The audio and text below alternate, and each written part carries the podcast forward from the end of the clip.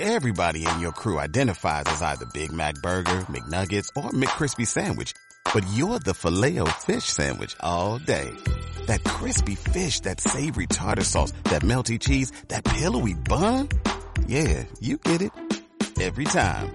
And if you love the filet of fish, right now you can catch two of the classics you love for just $6. Limited time only. Price and participation may vary. Cannot be combined with any other offer. Single item at regular price. Ba da ba ba ba. Bueno, ya estamos aquí.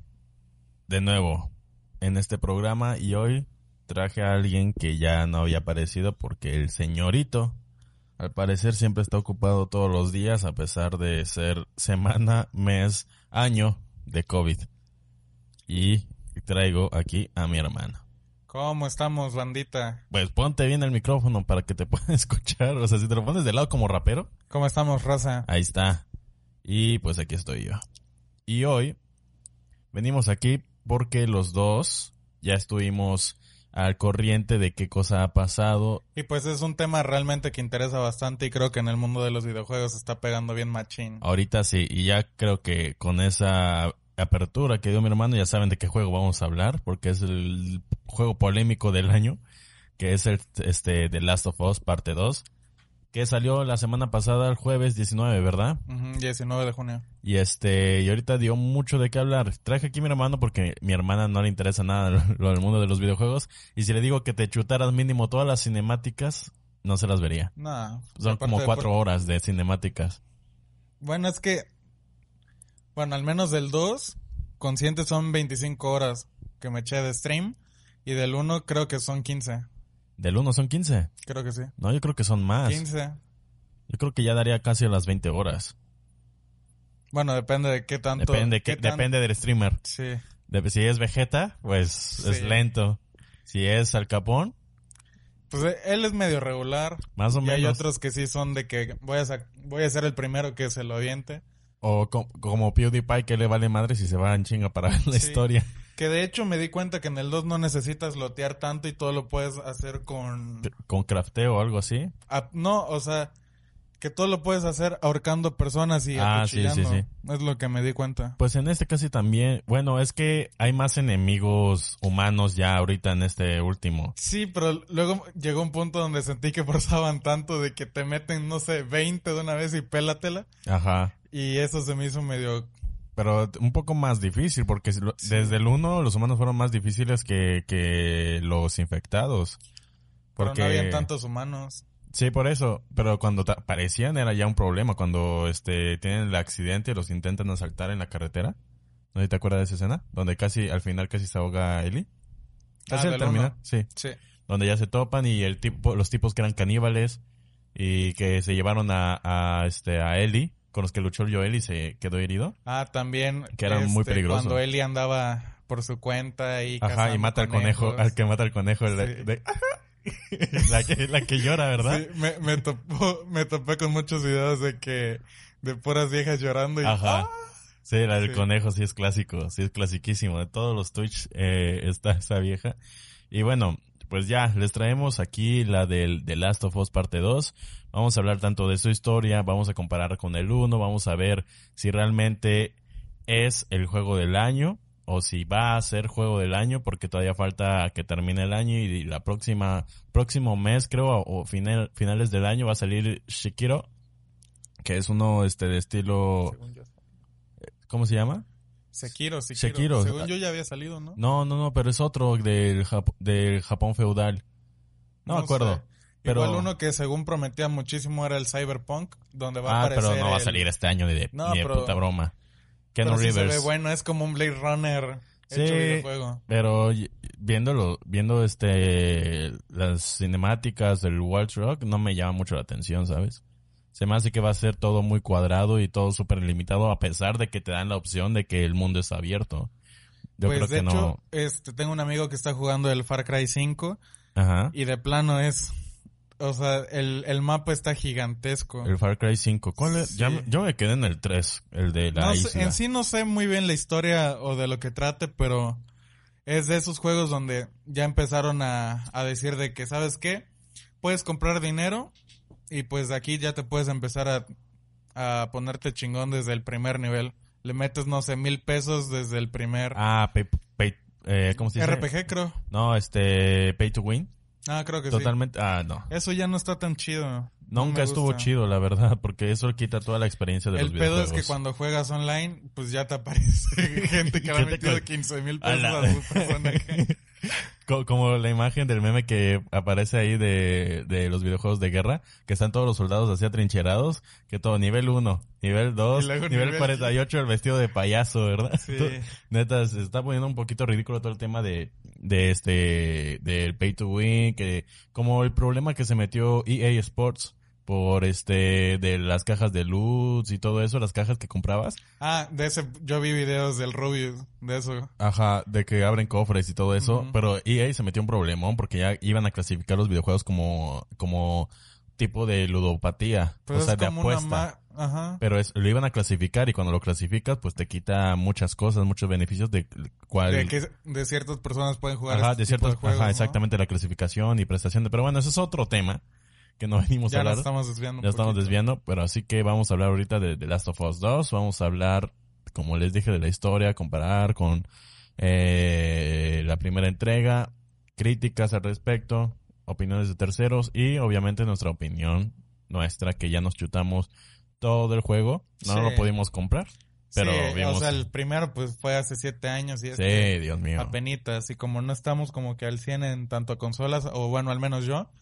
este, pues me tuve que aventar puros streams. Pero Sí. pues sí, igual vale la pena. Pero era un juego muy esperado que está, eh, neta, yo estaba esperando desde Sí. que salió el tráiler. Es una de las historias que más me ha marcado, literal, tanto como este narrativamente como en la jugabilidad del videojuego. Pero bueno, Y las vamos gráficas, a las gráficas bueno, siempre Ahorita bueno. Ya voy a poner el intro y le damos de lleno a The Last of Us parte 2. Y esto es buena vibra. Siempre me equivoco cuando le pongo aquí el switcheo.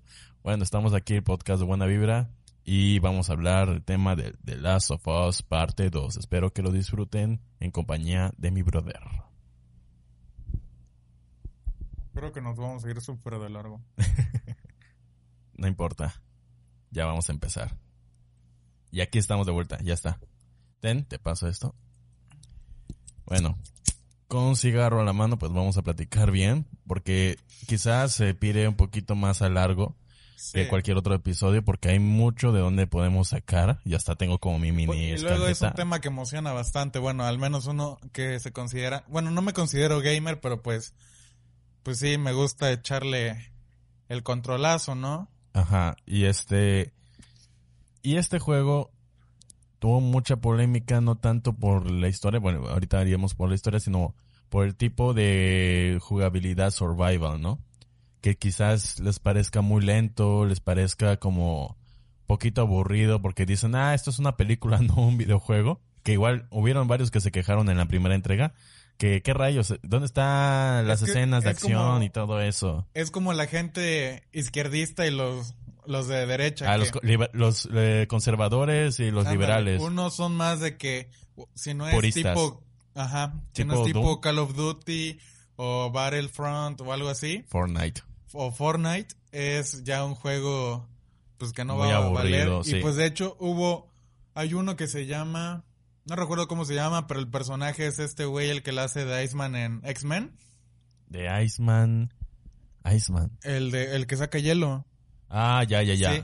Ok. Ese, para mí es de las mejores gráficas que he visto en un videojuego a pesar de que ya tiene muchos años de que salió pero tiene ese conflicto de que son demasiadas cinemáticas y pues ya parece película lo mismo pasa con los Telltales que son de, Ah, de- como el de Batman, el de Life is Life is Strange. Ah, ok. Pero eso que- ya es un género totalmente. Sí. es- eso sí es una Un película, género. pero interactiva. Sí, a mí me gustan. A mí me gusta también mucho. Como la de, ¿cómo se llama? Eh, esta Detroit Become Human.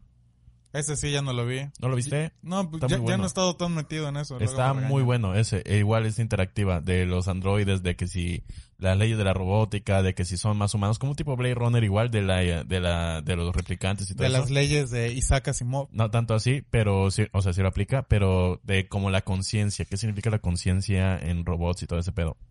Pero eso es la queja que han tenido varios de que es muy lento y este Y que efectivamente también sí es, Sí, es sí es algo lento, lento, o sea. pero es algo que se disfruta porque tú, tú pasas el videojuego de acuerdo a cómo, o sea, si eres chingón y le quieres meter galleta a tu personaje es porque pues le vas a dedicar el tiempo de mejorarte, ya sea encontrando cosas, como es el caso de The Last of Us, Ajá. de que encuentras cositas y pues... Detalles. Sí, y luego está igual la oposición que dice, yo no, yo no estoy aquí para jugar a las Barbies y vestir a mi personaje. Yo, yo quiero que me avienten a los chingadazos de una vez.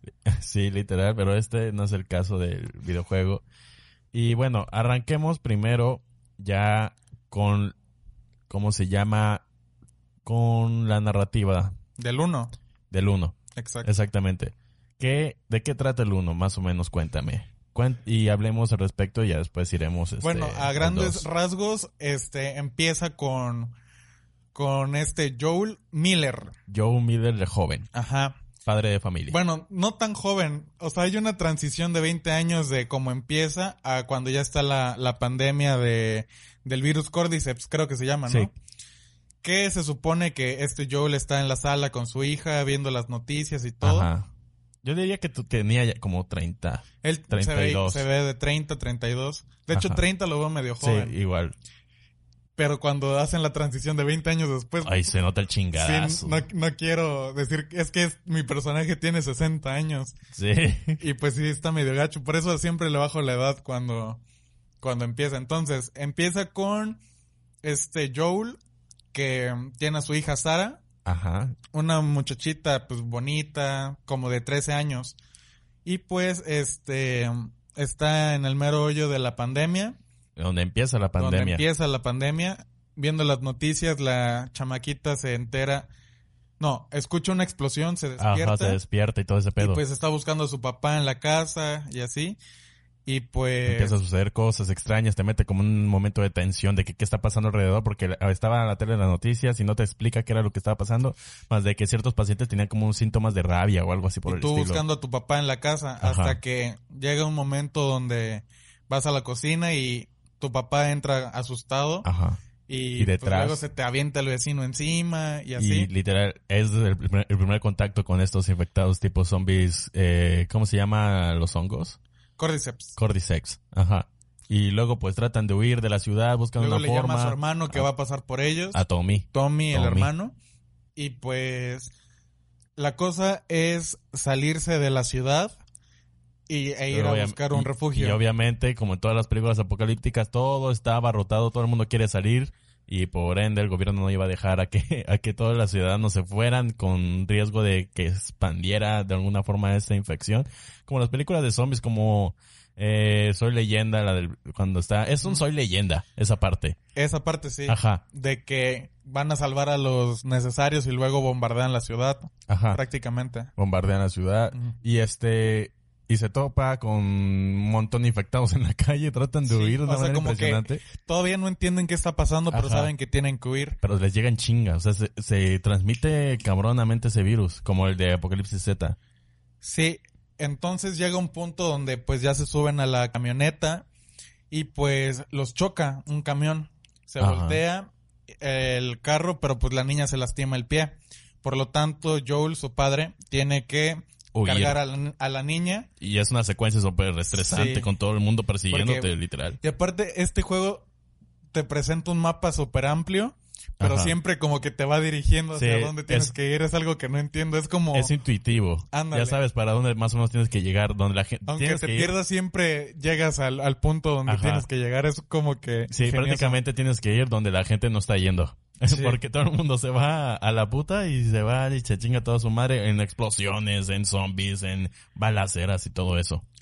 Entonces llega este punto donde, donde Joel, este, pues al final chocan el carro, se buscan otro sendero para irse. Y se topa con un vigía por ahí, un militar. Ajá. Y pues dicen, o sea, recibe órdenes de eliminar a todas las personas que quieran salir. Ajá. Y dicen, pero hay una niña, su papá, dice, no, que la chingada. Y pues termina disparándole a Joel. Y pues Joel Se trata, defender trata de proteger hija, a la pues, niña le disparan a él, pero termina muriendo la niña.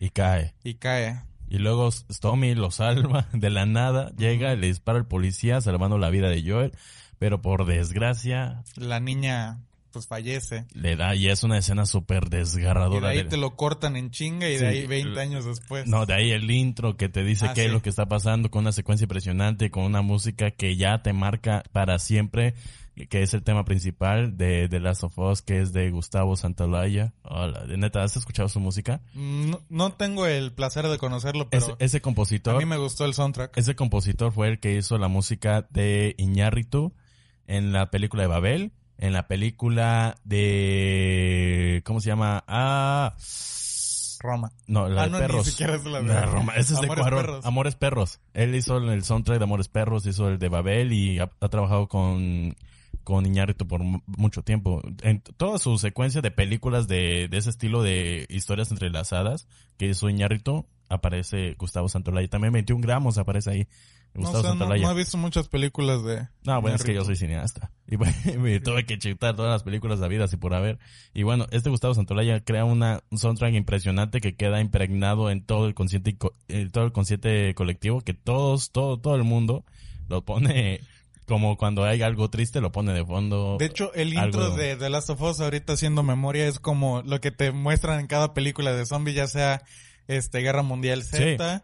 como una sea- secuencia rápida de, Sí, de que- acontecimientos O sea, te aparecen como planos a- aquí a microscopio viendo el Cordyceps y luego que- Evolucionando el virus de luego que forma. otra toma a, la- a los noticieros de Sí. que diálogo de que no, pues es que tal virus y no sé qué. de una manera eficiente te presenta todo el panorama Y que ya, ya, te se vive. cómo es que está la situación. y hasta qué punto, o sea, toda la evolución durante el transcurso, tra- desde la muerte de su hija hasta 20 años después te explican como, eso. hola, me llamo Alice. Sí, ah, casi, Y así casi. te en Resident todo. Evil. Te explicaron todo en esa parte de manera muy eficiente, eficaz, chingona, concisa, que ya, de- ya saltamos Sí, directamente no a es 20 como años que necesario tener que, que ver qué pasó y pues Sensiblemente nada más. te lo explican en unos segundos, unos minutos. Ajá, lo necesario. Ajá. Y ya, ese es el que quería hablar de para dar pauta de quién era Joel y por qué es fuerte la conexión que tiene con Ellie después. Sí. que al principio la rechaza completamente porque no quiere tener nada que ver, porque aquí el personaje cambia radicalmente aquí como era cuando tenía a su hija, a como ya es sin ella, sino que se vuelve prácticamente, en, en un mercenario se vuelve prácticamente, en un, en un contrabandista. De hecho, sí, de hecho es la palabra que utilizan y ya hace una transición de 20 años después.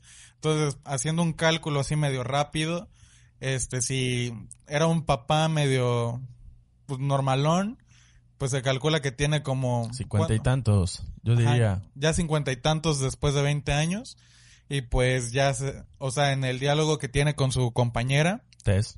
Tess, se dice que eran contrabandistas, que han pasado, que han estado por varios gr- grupos tratando de sabotear desde adentro para conseguir recursos Ajá, y pues todo lo que sea para sobrevivir. Ahí te narra toda la historia que para sobrevivir y lo justifica solamente con eso. Él sobre el personaje frío, le vale madre todo lo demás porque perdió lo único que, le, que lo hacía valorar la vida y él nada más se dedica a sobrevivir de cualquier forma posible sin importar quién se intromete en su camino. Yo creo que ahí es suficiente para dar la pauta de quién es Joel. Sí. Hasta que aparece Ellie. Y ahí es donde empieza ya la evolución del personaje en la primera entrega del videojuego. Ya vemos a un Joel que se va poco a poco aflojando a hacer cualquier cosa por proteger a esta niña que después descubre que tiene que es inmune al virus. Pero aquí aparece un grupo llama un grupo este ¿cómo se Rebelde. dice? Rebelde llamado las Luciérnagas. Ajá. que le, como este Joel y Tess, su nueva compañera, eran contrabandistas. Lo que iban a contrabandear ahora para el, este grupo radical que eran las luciérnagas era esta niña. Ellie. Que el plan solo era llevarla de punto A a punto B y hasta ahí. Pero se complican las cosas como Se- cualquier ajá, como historia. cualquier trama. y luego al final tienen que llevarlo hasta el otro lado del país. ¿Sabes Sí. en dónde estaban al principio? Porque tenían que ir a, a Washington. O era por ahí de Seattle o algo así. Bueno, eso es Seattle en el de los 2. dos. Pero en el 1 tenía que ir a Boston, tenía que ir... Bueno, tenía que cruzar todo el país. Sí, la cosa es que Básicamente. era un punto A y punto B bastante retirado. Y pues... y es ya, muy yo buena creo- trama. Sí, excelente. Y como les digo, esta parte era importante de explicar para que vieran quién era Joel, vieran cómo era la situación que él tenía, que él estaba viviendo, porque el personaje principal del 1 es Joel. A Sí. pesar de que también aparece Ellie y juegas con ella un rato, pero en sí el principal es este Joel. todo es el punto de vista de Joel, qué es lo que sucede a su alrededor, hasta cierto punto cuando él sale herido y juegas como Ellie. Sí, y es una trama donde Joel empieza como un personaje súper frío y, y llega a ser, llega a tener preocupaciones por Ellie, como que el, la misma trama te va ligando a de que ya ve Joel como a, a, un ser querido, no como tal, nunca se explica como tal, pero te lo da a ver y, y llega un punto donde Joel o uno como espectador de la historia o, y, y pues se da cuenta uno de que Joel, Joel empieza a ver a Ellie como su hija. Lo, creo decirlo. que él al principio trata de rechazar ese sentimiento de que Ándale. podría ser su hija, porque pero sabe que es algo que nunca va a poder recuperar. Ajá. No va a tener la misma relación, obviamente, pero creo que se va de un encariñamiento a tal punto que ya se vuelve su hija. Aunque pareciera que no, eh, Joel aquí la ve su hija, la ve como si fuera Sara. Así que, por ende, va a hacer cualquier cosa para que no le pase nada. Que lo tomó literal, que le, le pusieron esa situación. ¿Qué prefieres? ¿Que ella viva y esté contigo y sea como tu hija? o que ella muera y salve a la humanidad porque tenía que morir para sacar lo que tiene, lo que sea que tiene de que la haga inmune. Sí, es y de como ahí un dilema moral donde es como el ejemplo de que eh, agarramos a tu bueno, es el dilema moral de que o salvamos a la humanidad, pero muere la pero muere la, la persona, persona, que, que más, ajá, que más quieres. Y pues más Él que tomó nada la decisión, yo creo que que por eh, naturaleza humana casi todo el mundo tomaría. Sí, y ahí tú dices, ok, se justifica todo lo que haya hecho, la masacre que hizo dentro del hospital, matando a... Donde llevan a sacar una posible cura. Sí, matando a todos los que posiblemente iban a realizar sí. la, la, cura, los únicos, eh, mandando la mierda a la humanidad, pero él a la vez salva su propia humanidad con eso. O sea, destruye la especie, pero salva su humanidad de él.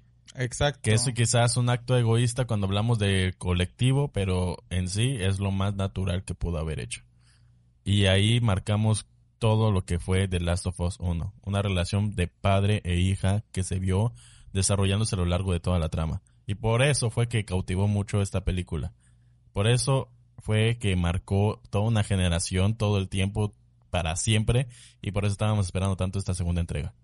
Porque queríamos ver qué más podíamos sacar de entre Joel y Ellie, porque es lo que nos cautivó en la primera entrega. Eh, eh, queríamos ver la continuación digna que nos merecíamos después de muchos años de espera, que no sabíamos si iba a llegar después de que pasa un año, ok, esperas, sabes que un juego tarda en desarrollarse, Ajá. pasan tres años, cuatro, y dices, bueno, chance y viene, pero pasaron, no sé, pasaron siete años para que saliera el otro. Como que ya Siete la gente años. había empezado a dudar de que... Si iba a salir o no. Uh -huh. Hasta que de repente, en el E3, tráiler de Ellie tocando la guitarra con toda la, la, matanza, la matazona ahí a su alrededor y saliendo Joel, por cierto.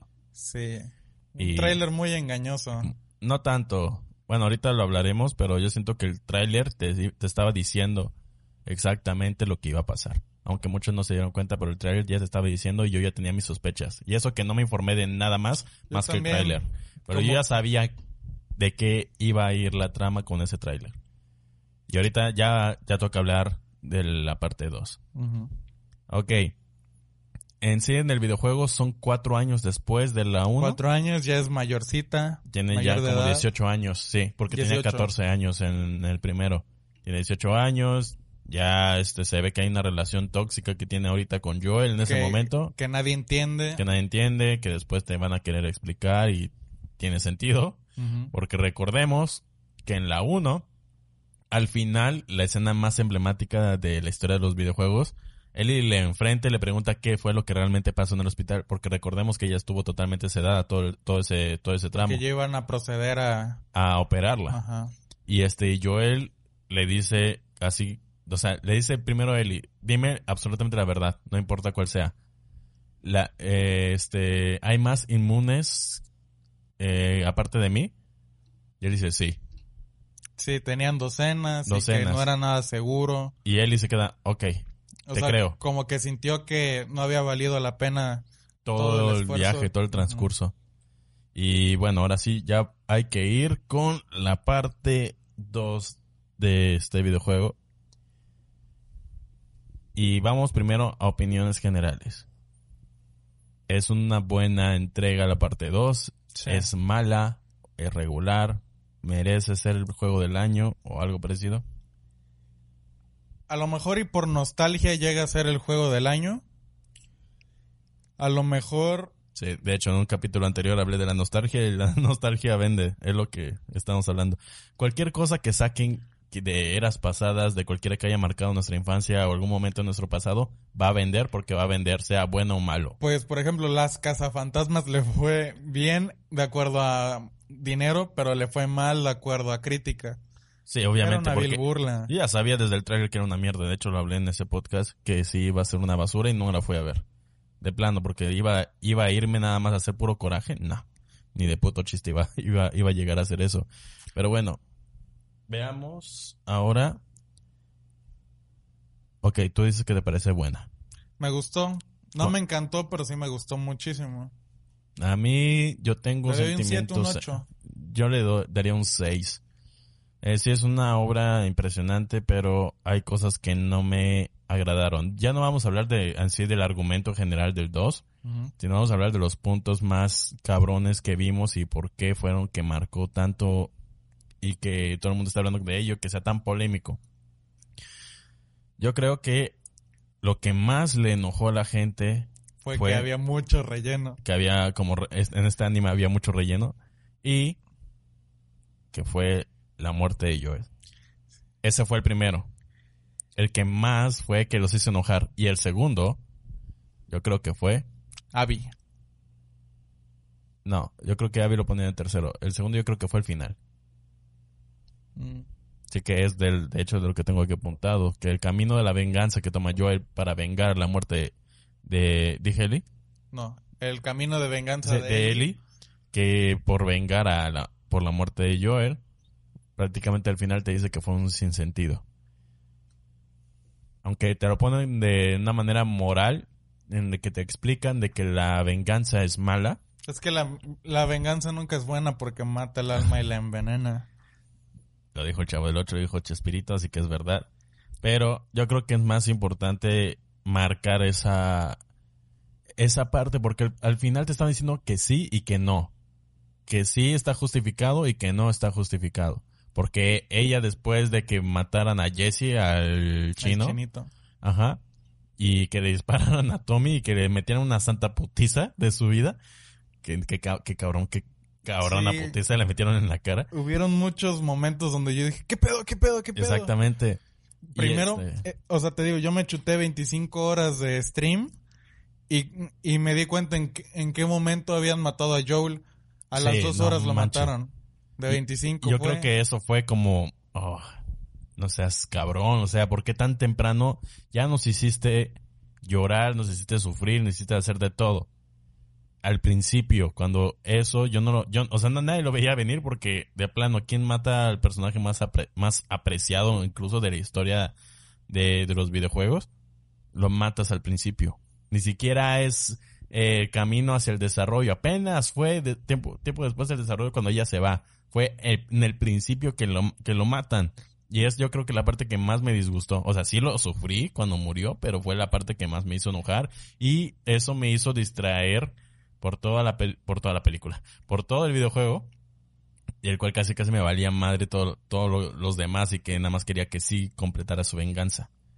Que es obvio que tenía que hacerlo, pero que al final te diga de que la venganza eh, no vale la pena. Ya Termina en algo muy moral como... demasiado o sea, moralista. es como esas películas o esos capítulos de alguna serie, ya sea el, un sitcom o algo así de que hay un problema grande durante todo y al final terminan con una moraleja.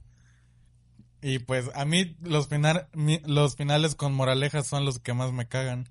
De que digan, no, pues si robar es malo, Johnny, o algo así. Es lo que más me, me puede molestar. Bueno, sí, que te lo digan literal, así de que es malo. ¿Por qué? Porque es malo. Sí, de que, oh tío, ya no, ya no debo de ir a esos lugares. Como la voz de el precio de la historia. Oh, ya no debo de ir a esos lugares. Me di cuenta que no me va a dejar nada bueno, tío. Sí. Es como muy el príncipe del rap de que Exacto. estaba bueno y al final de que te soltaba el dilema de que no, pues sí. Era moraleja. Ujú. Pero yo creo que en, en sí todo esto que, cómo manejaron la muerte de Joel, el desarrollo del resto de la historia, la parte de Abby y el final, hacen que casi casi la muerte de Joel fuera un despropósito y fuera como, le dirían meaningless, que no significó nada. Porque, ok, al final no, ya la tenías ahí y no, no, no, no, no finiquitas esa parte que incluso estuviste sufriendo ya después de que te enfrentaste anteriormente con ella. Así que ya mataste un chingo de gente. Mataste a quien sea que se te atravesó. Mataste a una mujer embarazada. Y no pudiste- Pero pues no lo sabía tampoco. Pero de todos modos, mataste a una mujer embarazada. Y aún así no pudiste matar a quien mató prácticamente a tu padre. Y eso también es algo que me encabronó. En ningún momento le dijo padre. O sea, ya... en- Tú querías que dijera, es que él era mi papá. algo, mi padre. Porque sí tenía un significado grande que, que, que fuera eh, Ellie quien lo dijera y no yo el que dijera que fuera su hija, que es mi, que es como mi hija. Nunca lo dijo, en- jamás lo dijo. Yo siento que Yo esperaba para algo mí así. fue un bu- muy buen juego, pero yo no le doy el 10 porque es- para mí se me hizo muy mal organizado. Demasiado. Si hubieras iniciado con Abby, te echas todo el relleno al inicio, de ahí Sí, muere Joel, de ahí, no sé, este, juegas toda la parte de Ellie, hubiera sido mejor, pero quisieron, no sé, jugar entre tiempos de que vamos, Sí, estamos en el presente, luego vamos cuatro años al pasado, luego bien, bien vamos al Tarantino. presente, luego otros dos, o un año, una semana antes, como que llega a ser muy confuso y Cansado, pesado, porque sí, la, toda la parte de, de Abby fue demasiado cansado. Incluso lo vi en el, en el streaming de PewDiePie, que PewDiePie ya estaba hasta la madre y dijo, ya hasta aquí, me voy a la mierda, no me importa lo que sea. ¿Dónde, dónde, dónde, a ver, agarra la pistola, suicídate, Abby.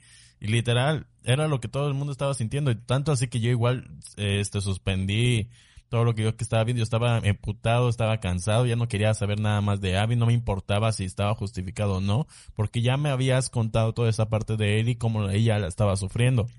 Para que después traten de, de meterte, de que tienes que tener simpatía por el personaje que mató a Joel, es que, que lo fue torturó. forzado. Fue muy forzado esa parte. Hubiera estado justificado si lo hubieran armado de cierta forma. Pero al, al final sí, sí, sí tienen razón, porque aún así todo tiene una, una razón de ser. Porque a Abby, Joel había matado a su padre, que era el cirujano que iba a hacer la operación a Ellie. Y pues ella estaba como Ellie. Yo creo que sin La verdad. haberle dado tanta explicación a todo el dilema de que Abby, de por qué quería matar a Joel, con eso te hubieras quedado, no de, no de, ¿qué estaba haciendo ella cuando Ellie mató aquí? ¿Qué estaba haciendo e- No, este? sí, fue demasiado. Sí, o sea, hubo un punto donde yo sí decía, me interesaba saber de Abby en las primeras horas de por qué Sí. mató a Joel. Eso sí dije. De ahí te mandan a cuatro años antes, cuando ella es niña, y quién es su papá, y todo eso, ok, va, te lo aguanto. Pero ya llega un punto y dices, ya, basta. Sí, la parte del papá sí estuvo buena. De que él era el cirujano, estuvo buena. Eso sí fue un giro, Sí, pero... yo no me lo esperaba. Sí, no me lo esperaba, pero no era para que lo pusieran hasta ese punto de la historia, que era la mitad del juego. Yo creo que se hubiera manejado más cronológicamente, que- o sea, todo cronológico, que con los flashbacks, Lineal, ¿no? li- los flashbacks eh, lineal, toda esa parte que sea lineal, después vamos con Abby. Y luego ya vamos con Ellie. Que todo, el tra- todo lo que vimos de... De, De Ellie está muy bueno. Sí, está Y al excelente. final, o sea, pero al final... la última hora, dos horas de, del juego ya me pareció muy Tomb Raider. Tomb Raider cansado, ya ni sin sentido, ya era totalmente, ah, terminemos esto por favor, de una manera que quizás no vaya a imputar a alguien, pero en realidad imputaba a todo el mundo. No sé, yo siento que si lo hubiera manejado cronológicamente no me hubiera imputado nada, pero así lo quisieron manejar. No sé. Y por eso yo le diría que está en un 6. Porque, ok, ¿está justificado matar a Joel? Yo creo que sí, porque sin matar a Joel no tienes historia. Yo dije, ok, lo mataste, va.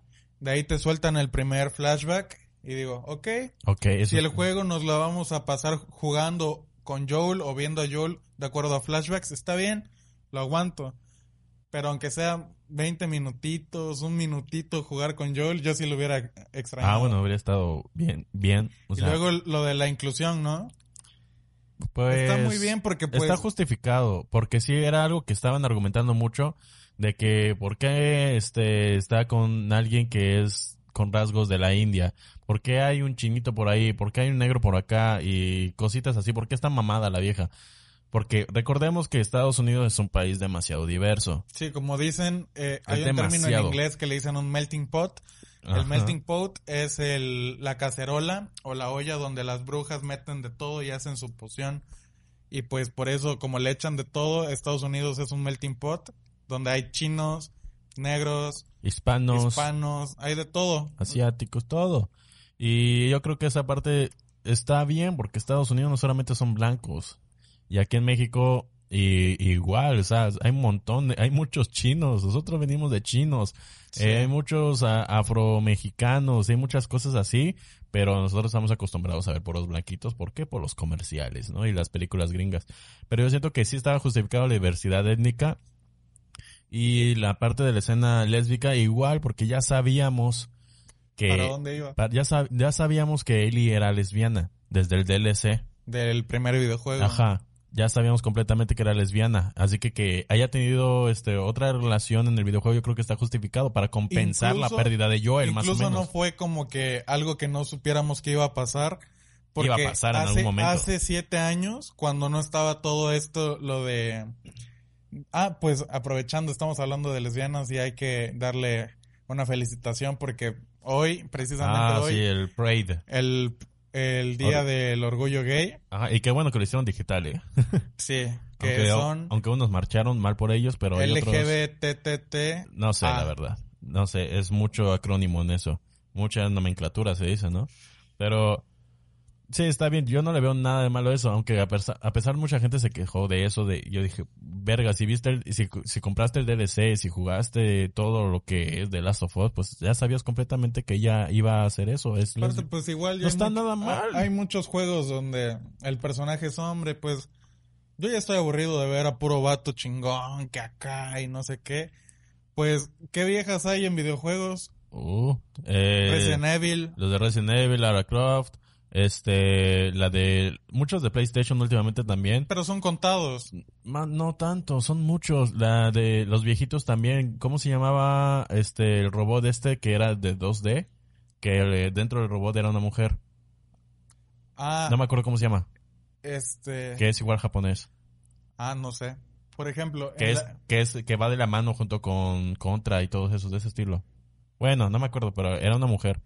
Este, también, bueno, yo no le veo ningún problema que sean mujeres, o sea, jamás le he tenido problema jugar si, si es mujer o si tiene algo parecido. Pero bueno, de ahí no está nada mal, pero hablando de eso de pero, hay un pero ahí. Este, ok.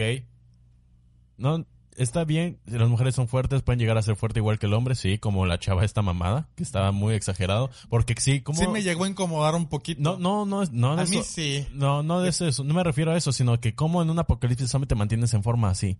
Luego te lo explican. ¿Cómo te lo van a explicar de que ella iba a entrenar, que no sé qué? Te No lo explica explican. porque hay una parte donde, bueno, en las partes de Abby de relleno, este, se ve que, este, ellos viven como en un tipo estadio y pues ella quiere entrenar porque quiere buscar, no, al inicio se ve que está preparándose para ir a atacar al grupo de Joel y no sé qué, y tienen un gimnasio ahí nada más. Sí, pero tomamos proteína, esto, lo otro. ¿Cómo madres te lo mantienes? No, es imposible en un apocalipsis zombie por en más todos los bien preparado. los personajes están bien mamados. Pues, pero más, yo me refiero más a este tipo de apocalipsis, de este Ah. tipo de atmósfera que tiene The Last of Us. Bueno, sí tienes que comer Porque- muy bien para agarrar masa. O sea, sí, mucha proteína, mucho que no sé qué. O sea, te, te estarías consumiendo muchas cosas importantes de- en la despensa del, de- del lugar. Necesito fibra, necesito no sé qué. No, es que es complicado conseguirla. Eh, manda un convoy allá y se mueren dos por traerte tu puta proteína. Sí. Y, y tu gluten vegano, lo que sea. Es muy caro mantenerte así hoy. Imagínate en ese tiempo. tiempos de- en tiempos de, bueno, en tiempos, en tiempos de pandemia, de apocalipsis zombie, por algo del estilo. Eso donde dijo, ok, como madres, pero eso es otra cosa que ya si dices, ok, déjame ver si esto tiene, tiene sentido. pero en realidad que está así de mamada no tiene ningún sentido.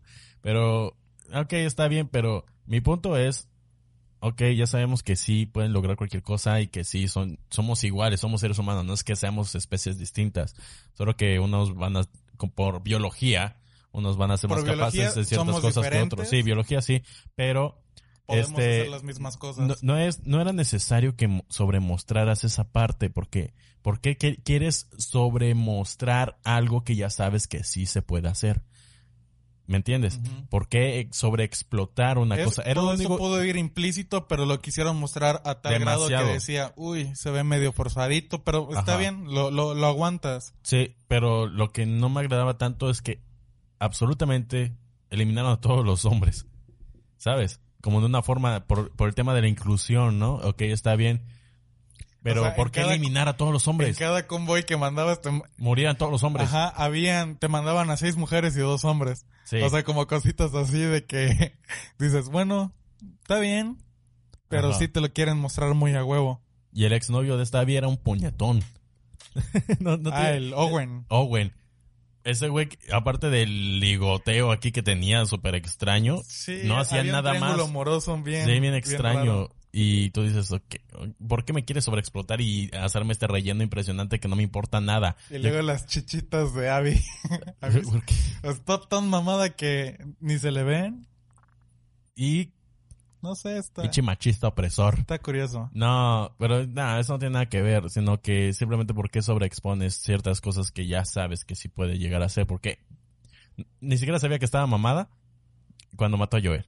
No sabía. No. Hasta ya te lo demuestran después. Pero, ok, ya, ya fuiste capaz de, de torturarlo de cierta forma tan horrible que lo dejaste todo deforme. Luego lo asesinaste con un palo de golf. Ya sabes que es fuerte. Sí. Y no era, ya pues ya para qué me sobreexplotas esta parte. Y yo creo que eso es lo único que yo le vería de detalle de esa parte. Eh, o sea, en resumen, la inclusión fue buena, pero hubieron detallitos ahí porque sí se nota. El problema no es que incluyan, el problema es que sea súper evidente. Como cuando es, por ejemplo, ya hablé de Star Wars en el podcast pasado, que es súper evidente que este, ¿cómo se llama? Mary, Mary Sue, el este del personaje que todo lo puede y todo lo hace, como Rey, tiene una terminología, creo que es Mary, Mary Sue o algo así, que es el personaje que sin que ningún tipo de entrenamiento puede lograr cualquier cosa. Ah, ese es tu problema con Rey. Es mi problema con Rey.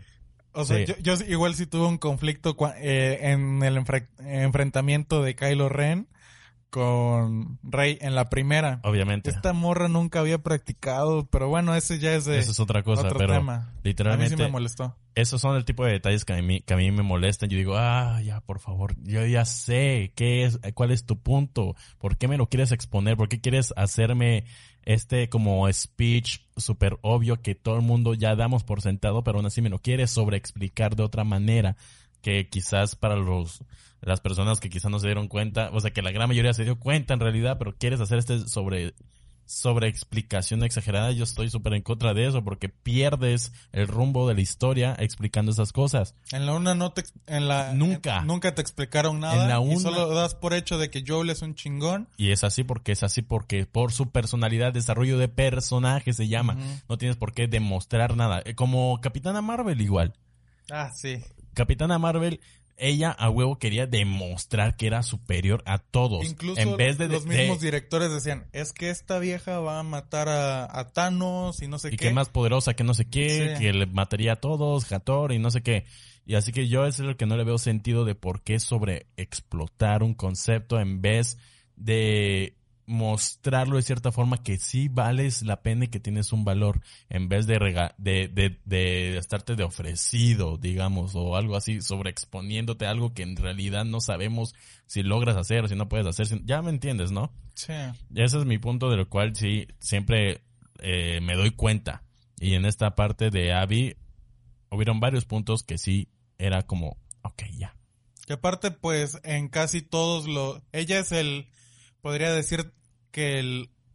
Bueno, es el antagonista de la, de la historia. Sí, Y nunca te la muestran, o sea, porque vi los unboxing de los... Del... ¿Cómo? De la edición limitada del ajá, de videojuego. las cajas. Y nunca te la muestran, o sea, la única forma en la que te muestran a, a Eddie, a Ah, Abby. Abby, es la, es, te viene el, el librito del arte conceptual y en la parte de atrás solo viene Abby y ya es lo único que te muestran. O sea, lo hubieran hecho nada más una campaña así. No, pero no era necesario porque sí, es porque todo el mundo sabía que si mostrábamos directamente a esta chava iba a perder el interés. Así que hicieron todo el tráiler que sea que, que pareciera que toda la historia fueron de ellos dos, cuando en realidad, si se dan cuenta en el tráiler nunca muestran a Joel y simplemente ella es ella tocando la guitarra con un montón de gente muerta a su alrededor. Yo sí Ah. vi varios trailers. Pero el principal con el que Ah, sí. estrenaron en la E3 Ujú. y ahí en ese tráiler casi casi te explica que Joel ya estaba muerto. ¿Por qué? porque nunca te lo muestran, está, siempre es una sombra en su espalda. Mm. Y, y él le dice como, como si fuera conciencia, ¿estás segura de hacer esto? Y ella dice, sí, voy a matar hasta el último de todos ellos. Y obviamente se refiere a la venganza, porque Joel se murió y porque siempre traen en su consciente de la- esa imagen de la muerte de Joel y como figura paterna que él era para ella. Y al final del videojuego, cuando está en el granero, ya que, que, que casi casi dice que son felices para siempre, hasta que la caga otra vez de una forma cagadísima que no tienes idea por qué me vuelves a hacer esta parte, que la verdad se me hizo súper asqueroso, porque ya tienes ahí tu vida, ya A terminaste mí esta Tommy parte. Me gustó Lo muchísimo. de- la parte de Tommy sí, Tommy sí es excelente. Tommy me gustó bastante. Tommy sí, Tommy sí. Y cuando le dispararon, yo dije, puta Y madre. es un chingonzazo. Sí, O sea, nunca, en el uno nunca te habían mostrado lo chingón que es. Pero primero, para disparar su sniper es un chingón. Luego, este, no sé, trae buena actitud y todo. A mí me gustó mucho el personaje. No te muestran como tal el desarrollo, pero te lo dan por hecho de que es un chingón. ¿Por qué? Porque sí. te lo cuentan junto con Joel. Son hermanos, algo tenían que compartir y obviamente era un ser querido en común que tenía él y Tommy. Y él sí estaba determinado a cumplir lo que tenía que hacer desde el principio. No, Pero- nunca se rajó, pero Nunca lle- se rajó. llega un punto donde, donde su misma inca- incapacidad, Incapacidad, o de hacer las cosas, o sea, ya quedó cojo, pero dijo, ¿sabes qué? Igual lo voy a hacer, voy a vengar a mi hermano porque pues no está es mi chido. hermano. Ujú. Y pues, pues trae como un remordimiento por todo lo que hizo Eli y traumas super cabrones, pero simplemente, ok, párate a pensar un segundo, ¿la quieres volver a cagar? Si tú ya recapacitaste y ya no quisiste buscarla y pre- preferiste quedarte con tu novia y hacer una familia, ¿por qué te vas otra vez a eso? Y luego para que al final no cumplas lo que fuiste a hacer, perdiendo los dedos para que jamás vuelvas a tocar la guitarra que Joel te enseñó a tocar, hija de tu pinche madre. Jamás vas a volver a tocar la guitarra. Y al final ella tratando de tocar la guitarra Ya no puedo. ya no puede. Ella perdió todo. Todo porque su deseo de venganza. Y para que al final no valiera nada la pena todo lo que pasó. No, no valió su lucha por, eh, por vengar a Joel. No ganó nada. No tuvo una redención porque lo perdió todo. Cuando tuvo la oportunidad de, de tener una redención y quedarse con la familia, va y lo manda toda la chingada. Ese es el mensaje moralista, de que la venganza te destruye, física y moralmente. Pero que te lo hayan hecho dos veces, porque una es cuando matan a Jesse, le disparan a Tom y le dan una mega putiza. Sí, esos fueron momentos de que, ¿qué pedo, qué pedo? ¿Qué pedo? ¿Qué pedo? ¿Qué pedo? ¿Qué pedo? Y A mí el chino me caía muy bien. sí, me caía, estaba, estaba- me estaba, estaba cagado, me Sí, caía bien, me caía Era lindo. Era muy original, muy... Aunque yo creía que el chino se la traía, o sea, era como un doble agente o algo así. Creí No. que en algún momento se le iba a voltear porque pues, se lo mue- no, te, no te cuentan nada de él. No, Pero te das por hecho de que se hicieron amigos ahí durante los cuatro años que estuvo ahí. Pero es lo que yo diría de por qué mandar ya todo a la shit otra vez. ¿Para qué? Ya tienes un bebé ahí. Y luego le quieren sacar serie a la, a la, ¿A quién? pues, ¿A Vi? no al, a todo el concepto de The Last of Us Ah, por algo por parte por ahí. de HBO. ¿Sabes quién va a ser Joel? ¿Quién? ¿No estás enterado de...? No, no me entero de nada. Ah, pues mira, te voy a contar. Esta Ok. es, esta es la parte donde yo voy a ser el protagonista del podcast. Ok, nada más no sea tan largo, por favor. Bueno, van a sacar una serie de por parte de HBO donde mm, Ajá. donde el personaje principal, es decir, Joel, va a ser este Jamie Lannister. Él va a ser Joel. A mí Jamie me cayó muy bien sí, como Jamie. pero no sé. Pero pues sabemos que HBO ya la ha cagado antes. Y, ¿Cómo que cagado? ¿Con el final de de la Tronos. temporada? Obviamente, solamente con el final de temporada. pero Pero HBO en sus series ha sido de mis favoritas. promete. Y pues, a menos que quieran hacer algo tipo de Walking Dead, donde, No. cambi- donde cambian toda la, la historia y Del pues... cómic y todo eso. Ujú. O sea, No. porque no lo van a hacer tan predecible o como Juego de Tronos de que a pesar de que hay una base, no la siguen como tal. Bueno, lo dejaron de seguir cuando se quedaron sin libros. Pero es que, no sé, yo siento que The Last of Us es intocable. Desde la primera historia yo siento que es perfecta. Yo siento que para que saquen más juegos de The Last of Us, Tendría que tiene ser... que ser exitosa la serie. Es lo que yo creo. No, no creo que ni así, porque lo van a sacar como tema aparte. Nada más les, que- les ceden los derechos. ¿Sabes Pero qué creo que van a hacer con el videojuego? Que te van a lanzar la precuela, te van a lanzar un spin-off.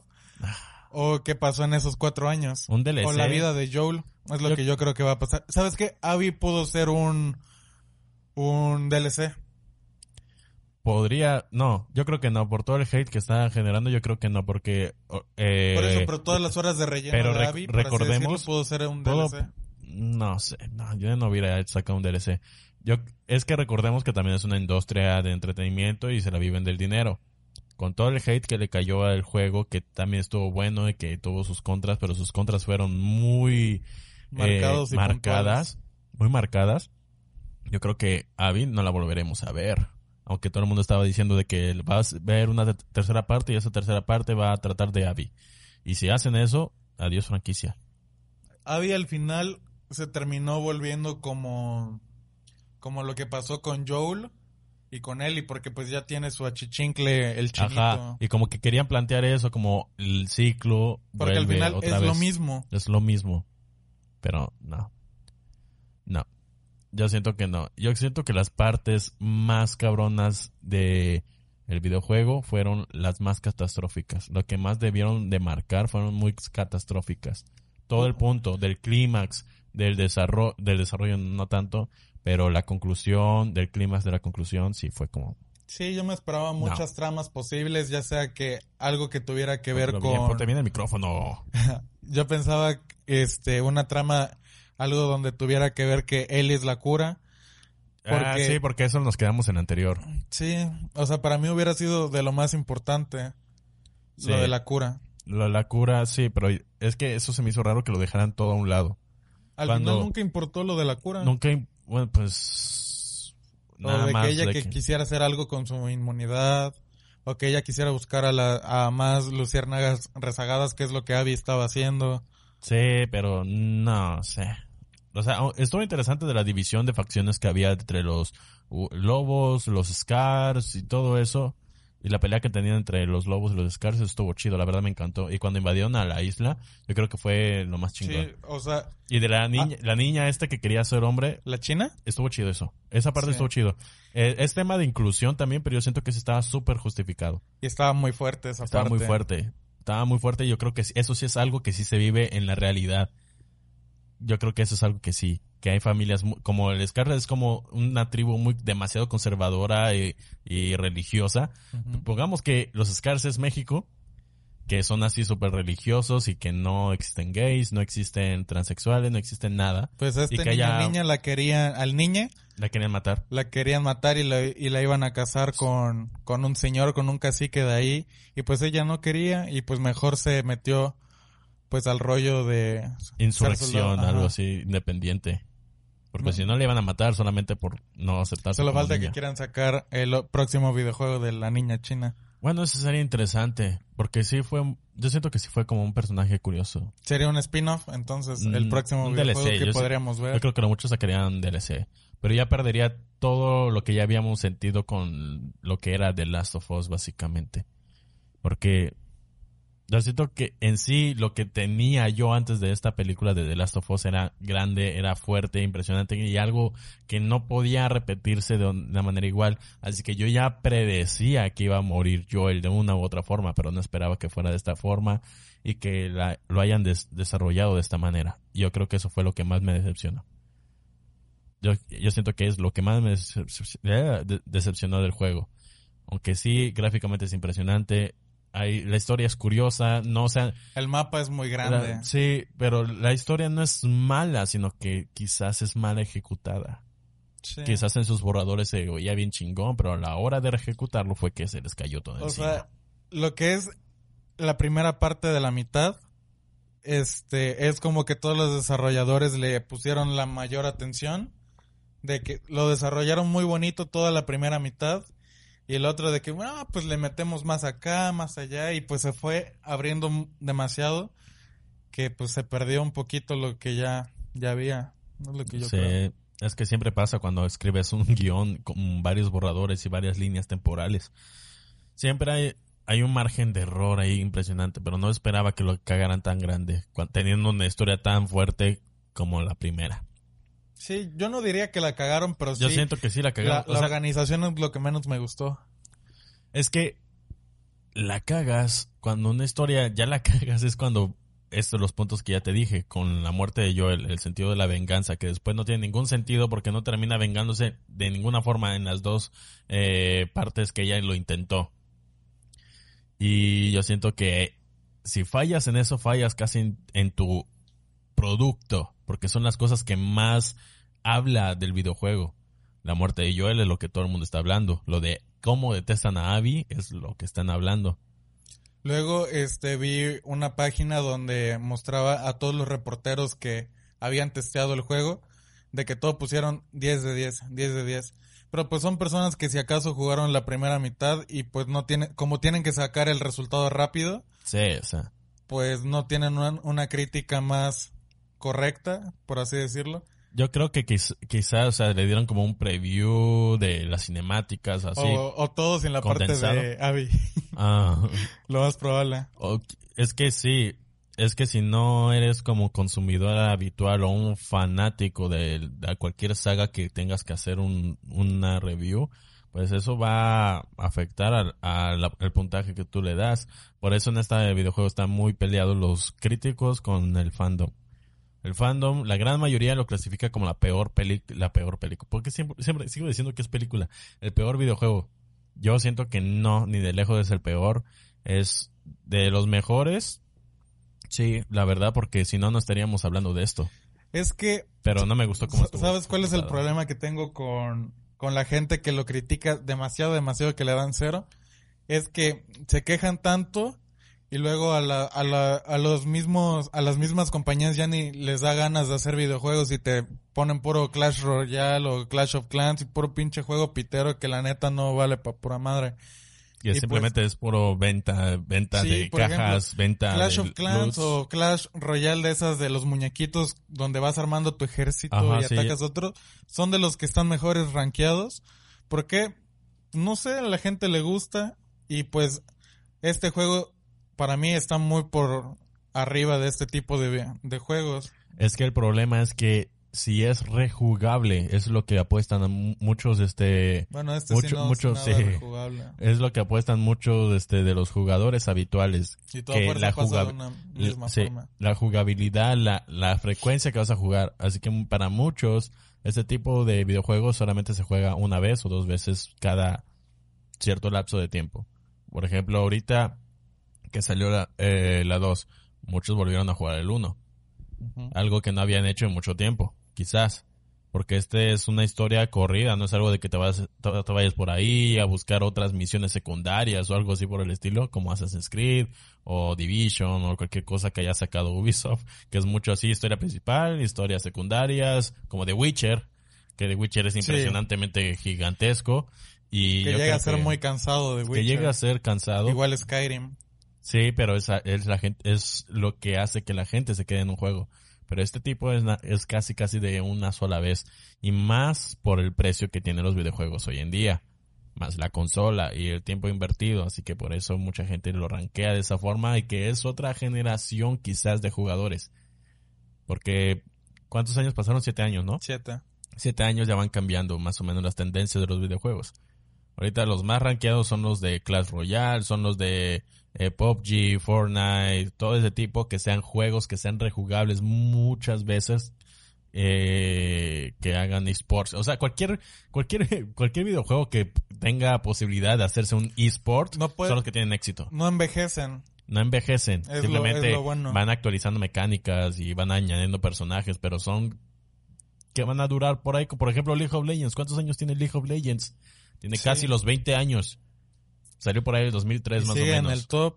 Todavía me meto a Twitch y veo a mucha Ajá. gente jugando League of Legends. Dota, eh, World of Warcraft, que tiene un chingo de años y siguen jugándolo. Yo creo que es lo que muchos jugadores que sí son jugadores extremos son los que más están acostumbrados a ese tipo. Y están los otros, como quizás nosotros, que somos más como jugadores casuales, y porque no tenemos para consola o no tenemos para pagar un vi- videojuego de mil noventa menos pesos, 5.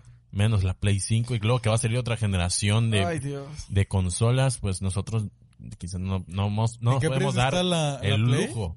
¿Cuál? ¿El ahorita? No tengo idea. Yo creo que ha de estar como sus 5 o El, 6. no, el, el 5. El que acaba de salir. Ajá. No tengo idea. Según yo estaba por ahí de 25. 25. Ujú. ¿Y por qué chingados 25? ¿Qué tiene? ¿Ya es un PC? O sea, ¿va a tener la misma capacidad que un PC? A ver, vo- voy a investigar. Ok, sí, chécalo, porque está interesante. Porque no mames que cuesta 25, 25 chingas a tu madre. No, jamás voy a comprar una Play. Si, si está a 25, realmente a 25, que la verdad yo dudo mucho que esté a 25, significa que el Xbox nuevo igual va a costar más o menos igual. Es como la competencia de Samsung con iPhone. A ver, ya ya, ando buscando. Que ya tienen teléfonos de veintitantos mil pesos. Que su puta vida lo va a comprar. 400, no, exageré, Ah, 25 sí, mil ya se me hacía. 499 euros, es decir, estaríamos hablando de aproximadamente 12.800 pesos. Está muy caro también. 12 mil sí está caro. Pesos al cambio, lo cual tiene sentido. 15 mil pesos, están en 15 mil pesos. ¿Y cuánto costó, por ejemplo, el Xbox 360 cuando salió? Mucho 7.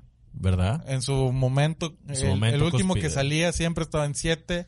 Bueno, ya Sí. cuando estaba más viejito sacaba 6. Ajá, estaba en 7, de ahí solía bajar, pero cuando te lanzaban las ediciones limitadas, ya sea la versión de Gears of War, la versión de X juego, por ejemplo, está ahorita la versión de Spider-Man de Play, que igual está muy bonito, pues igual, o sea, Incrementa el valor. Pero, no sé, es que ya es, el mercado superó lo que yo podría hacer o jugar, porque yo no me voy a eso. Yo por eso tengo PC. Y no es una gran PC que digamos, pero es luego lo cada que juego está bien caro. No, yo no. Por eso. Mil pesos y por, salió este. por eso yo prove- yo juego después. Yo juego después de que hayan salido porque a ese precio no podría. No, Hace rato verdad. estabas mencionando del problema que había sobre la inclusión, personajes femeninos y así. Y quería mencionarte de, por ejemplo, del Assassin's Creed Odyssey, que es el primer videojuego donde ya el personaje canon es, la los mujer. dos. Es la mujer, Es la pero no eran los dos. No, literal. o sea, es la mujer, el personaje canon. Pero toda la gente igual prefirió eligiendo al, al vato, que es el hermano. Ajá. Pero, o sea, en la historia, es si eliges a la chava, el malo va a ser la hermana. Si eliges a la chava, el malo va a ser el hermano. Pero el canon, el que debes de elegir sí o sí, si quieres seguir la secuencia de canon, es la mujer. Pero igual a la gente le vale madre si sigue eligiendo al hombre, ya, ya sea porque pues están acostumbrados, Acostumbrados de que el Assassin's Creed siempre ha sido hombre. O que se sienten más o cómodos. quizás porque la mayoría de los jugadores son hombres. Pero, o sea, yo creo que es una costumbre porque yo soy hombre, ¿a quién escojo? yo hubiera jugado con la mujer, Yo estoy acostumbrado. Yo escojo siempre al hombre porque yo soy hombre. aunque la historia sea canon, mujer. Pues yo no sabía que era canon. Yo hubiera elegido al hombre. Yo hubiera jugado, ya sabiendo Por eso, juego a la mujer. Cu- Cuando le das start al juego, dicen, debes elegir a la mujer, Cassandra en este caso, este, porque pues es el personaje canon, el juego está diseñado para ella, y pues si eliges a Alexios, es la misma dinámica, solo que pues ya estarías jugando con, con algo que no es como debe, como fue diseñado. ¿Y por qué no mantenerse unilateral? O sea, que sea de los dos canons, o sea, cualquiera. Yo, yo pensaba que era eso y era lo justo, o sea. A lo, yo siento que a lo mejor y cuando saquen, no sé, un tipo continuación y te muestren flashbacks de los videojuegos anteriores, pues Ah, que salga ajá, ella. tienen que mostrarte al personaje canon. Es como, por ejemplo, este, en los siguientes juegos de Assassin's Creed te hablaban de Ezio Auditore y así, Ah, ok. pero si hubieras cambiado en si Ezio hubiera sido mujer, pues ya te alteraba de que, pero si yo jugué con una Pues ya mujer- no, porque ahorita los Assassin's Creed que Ya están no- saliendo son desechables los personajes. Sí, ya o no sea, tienen ya no relación. vuelven, ya no tienen ninguna relevancia. Los únicos personajes que tuvieron gran relevancia fue la Ezio y Altair. creo. Ezio y Altair. Son los únicos que sí pues, tienen relevancia en los siguientes juegos. Sí, yo vi que estaba primero Altair, luego la historia de Ezio, luego la historia de la familia Kenway. Ah, Sí. pero es que eso, es- la familia Kenway es exclusivo de Estados Unidos nada A más. mí pero, sí me gustaron bastante. o sea, sí están Los buenos, juegos. pero, o sea, Ezio, pues Ezio. Y son los juegos que sí seguí la secuencia. Y sí los jugué literalmente todos. Y este, pues yo me quedo con Ezio.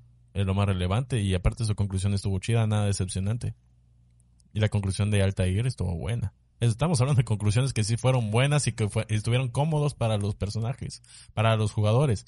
Pero en cambio de Last of Us no fue nada cómodo. No digo que sea malo, para mí no fue la manera mejor ejecutada, pero si algo hizo bien fue que todo el mundo estuviera hablando, hablando de eso. Si hubieras hecho algo peor, nadie hablaría del juego quizá. Porque dieron algo de qué hablar y fue todo el tema que estuvimos desarrollando hoy. ¿Spider-Man salió este año o no? ¿Qué, qué pedo con tu cambio? No, o sea, ahorita andaba pensando en el juego del año. Eh, salió el año pasado. Sí, entonces no aplica. No, no, y no sería y juego del aparte año. con todo esto del coronavirus ya ni están sacando nada, ¿o sí? Bueno, creo que ni relevancia tiene. Ni cine está saliendo, o sea, es que es un año muy Bueno, es que al menos de los videojuegos casi todos lo- los descargan, así que no importa cuándo salen. Pero te pierdes las E3 y todo ese pedo. Ah, de hecho lo van a hacer en vivo. Ah, L3. sí, pero pierde mucho. Pero no sé. Eh, es que es el año más extraño que hemos vivido en la historia. Sí, dicen Moderna. que en el 2020 puede pasar lo que sea. Ya pasó un temblor, ya iba a haber un, un tsunami en Oaxaca. Pues, Sí. pues apocalipsis, damas y caballeros. Sí, Estamos sí, viviendo el Si llegan los aliens no me asombraría. ya, hoy, hoy saldría toda la luz. ¿no? Sí. Pero bueno, conclusiones. Me gustó el juego, solo que mal organizado. Sí, mala Me organización. gustó mucho, pero la organización fue mi problema. ¿Lo volverías a jugar? O sea, si tuvieras el juego, ¿lo jugarías más Claro de una vez? sí. ¿Cuántas? Pues otras Honestamente, ¿en qué lapso de tiempo? lo jugaría máximo como tres veces al año. Tres o dos veces al Eh, año. justificable. De hecho, tiene una función, me di cuenta después, de que puedes rejugar la historia, pero con las habilidades que ya tienes. Ah, sí lo hacen varios videojuegos, ¿eh? Igual Sí. que The Witcher 3, pu- puedes volver a jugar la historia, pero no pierdes tus habilidades que ya ganaste. Sí, de eso, eso yo no, no sabía y en el 1 no pasaba, O sea, y empezabas desde O sea, te refieres con las mejoras de las Sí. armas que haces Co- y todo como lo eso? dejaste, ya tienes todas las habilidades que escuchar más lejos, que ya tienes todas las armas desbloqueadas. Ah, ok. Es una ventaja, pero a lo mejor y por eso puedes jugar dos veces seguidas en un lapso de tiempo corto, por así decirlo. Lo que mucha gente estaba quejando por ahí, incluso Fede Lobo se quejó ahí un poco, fue que no puedes adelantar ciertas partes del juego. Por ejemplo, que les, a Fede Lobo, por ejemplo, le hizo muy cansado las partes de los flashbacks que tenía con Joel. Porque él, ya quería ir directamente a la historia, porque Ya lo estaba, terminar. ya lo estaba jugando por segunda vez. Ah, ya, Sí. ya, ya. Del es- 1. Sí, del 2. Del, del 2. Estaba, ¿Jugó el 2 dos veces? Sí, ¿Y eso? pues nada más pues, para chutarse la historia otra vez. Es que también dio una review con este el Mr. X. Ah, ¿Sabes quién es Mr. sí, X? el de cómics. El de cómics. Este dio una review del juego y lo jugó otra vez y él estaba buscando una forma de saltarse las partes de los flashbacks de que tuvo con Joel. Y dice que eso fue de las partes que más cansado se le hizo porque sí es pesado. A- a- el- yo no yo lo vol- volvería como a chutar, pero solamente cinemáticas. Y ya. O sea, si yo tuviera, o sea, Hay muchas cinemáticas. pero ya vi las cinemáticas y son como cuatro horas. O sea, si me quiero chutar la historia. La historia de Last of Us 1 me chuté, me, me la llevo chutando eh, como cinco veces, Yo solo seis lo- veces. Yo solo lo he visto tres veces. Cuando salió, de ahí que tenía ganas de verlo otra vez como a los tres, cuatro años, que me había aparecido un video, pues lo vi, me clavé y lo eché. Y me lo eché hace poquito. Hace como dos, tres meses que iba a salir el videojuego. No, yo sí me lo he chutado muchas veces. Porque me encanta la historia. Es de mis Sí, historias bueno. favoritas. Y ha influenciado mucho en los jugadores y en las películas también. Ya traen este concepto de, de padre, hija y todo eso. Como, ¿cuál, cuál, cuál? Hu- Hubo Pues prácticamente la de Logan, querían Logan. hacerlo tipo y hubieron muchas Logan. referencias. Y, se pues parecía. y se parecía Sí, a Joel. jaló. Y sí jaló. Era lo que estaba jalando y lo hicieron y la verdad lo hicieron bien. A mí me gustó mucho la de Logan. Me recordó mucho de Last of Us. Sí, yo siento que papá como que tiene un aire.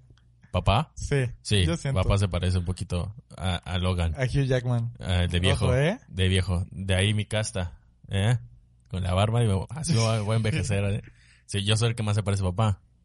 Pero yo el más guapo. Ah, asiático. Pero bueno, yo creo que ya esto es todo, ¿no? Sí. Yo le doy, yo le sigo manteniendo que es un 6. Y un 8 pudo ser un, un 10 si solamente lo hubieran organizado bien. Ujú. Y quitado unas partes. No sé, es que a mí lo que más me estresaba de la parte de David, de Eli no me molestó nada. David es que decía, no sé, vamos por este camino, está dos horas. Parte- tardaba Sí. cinco horas en terminar eso. De ahí de que, ahora vamos de regreso. O de que vamos Dios. a ayudar a tal personaje. Demos- Pero haces tanto para ayudar a un personaje y se te muere apenas. El de- cumpliendo- ajá. como la chava del brazo. Sí, no Que tuviste que regresar y luego te delataron que eres un este desertor y luego toda la desmadre que hiciste para que después la mataran. Sí. Aunque murió chido. Y luego se levantó y mató a- al líder de los lobos. Al Isaac. Isaac. Ándale. Aunque qué feo le rompieron el brazo. A mí sí me dolió. Ala, sí. Se pasó a la pinche tronchatoro. Est- Estuvo chida esa secuencia de plan, de, bueno, plano secuencia de, del videojuego. Pero bueno, yo creo que ya, ya me mantengo que es un 6. Si va a haber una secuela, la verdad lo dudo mucho. No sé, yo creo Yo que ya. espero un... Yo creo que va a haber un... Una Mm, precuela. No, precuela de qué? No sé, pues van a buscar vender de alguna forma. Yo espero una precuela o un spin-off. No, yo siento que, que no, spin-off tampoco. Yo siento que a lo mucho unos cuantos DLCs. Y si funcionan los DLCs, pues ya quizás se animarían a hacer algo más. Pero de ahí yo siento que no van a pasar. O algo de Tommy. Tommy, ¿qué? Que saquen la historia de Tommy porque de, ves, de la que ciudad. Se, ves que se pelearon. Y él era Luciérnaga. Ajá. Sí, pero no sé. Yo creo que a mí sí me, inter- me interesaría saber de Tommy. A menos que sí valga la pena y no sea algo al Porque aire. pues se, se separó de Joel completamente solo por haber sido Luciérnaga, luego que él, él los traicionó porque no seguía sus ideales y todo. No sé. No sé, esperemos lo mejor por parte de PlayStation y Naughty Dog. Esperemos. Bueno, estaría curioso que se hiciera la historia de, de Tommy y que al final de la historia de Tommy saliera con Joel y Ellie de chiquita. Eh, Estaría interesante. Sí, y la cancioncita. tan, tan, tan, tan, Sí, y de hecho, Está este, este pinche Naughty Dog está vendiendo de todo, que si la uña de, de Ellie, que la mochila, la pulsera, la guitarra, esa sí me gustó, La guitarra. la están vendiendo. ¿Sí viste que sí puedes contar, sí puedes tocar varias canciones en el videojuego? Sí, Como la de Nothing Else Matters de Metallica. a mí me gustó La de A mí me de gustó. Johnny Cash este, la primera que cantó, que fue la de Take Me On. Ah, ya sé. La primera que cante yo. Estuvo chida. Me gustó. Pero hay, otras que tú literalmente estás con el joystick y estás rasgando y, to y yo vi un vato tocando no Nothing Else Sí, tiene muchas cosas que innovaron. Yo nunca había visto eso. estuvo curioso. O sea, son limitadas las canciones que puedes tocar, yo creo. Pero tocó la de... También está la de Hurt. I hurt myself. Sí, está chingoncísima. Pero bueno, ya vamos a terminar esto que ya se alargó un poco. Y bueno, ya veremos qué pasa si van a ver una secuela o algo así parecido, que yo lo dudo. Y bueno, esto fue todo por la review de hora 13 minutos más o menos. Y cuando salga la serie, pues ahí les vamos a estar contando. Ah, la serie vamos a comparar, vamos a comparar porque no sé, eh, ya, la- no sé, no tengo muchas esperanzas a la serie. Y que salga... Ojalá y no se vaya a hacer algo tipo de Walking Dead, porque empezó No. bien, termina mal. Uy, Aunque esta segunda sí se parece mucho de Walking Dead también. A mí- poco. No. ya al final, te digo, Tom Raider, ya al final, final. Sí, se parecía. Incluso tenía la misma playerita, así que de Sí. estos de sin manguitas. Y así. No, pero bueno, ya lo dejaremos para cuando salga la serie o lo que sea, o cualquier cosa que surja del videojuego. Pero bueno, eso fue podcast Buena Vibra y nos veremos la próxima semana o la próxima emisión de este podcast que ya está creciendo más. Y la buena vibra ha muerto. ¿Por qué te gusta decir eso cada Está rato? chido. Ok, hasta luego. Adiós.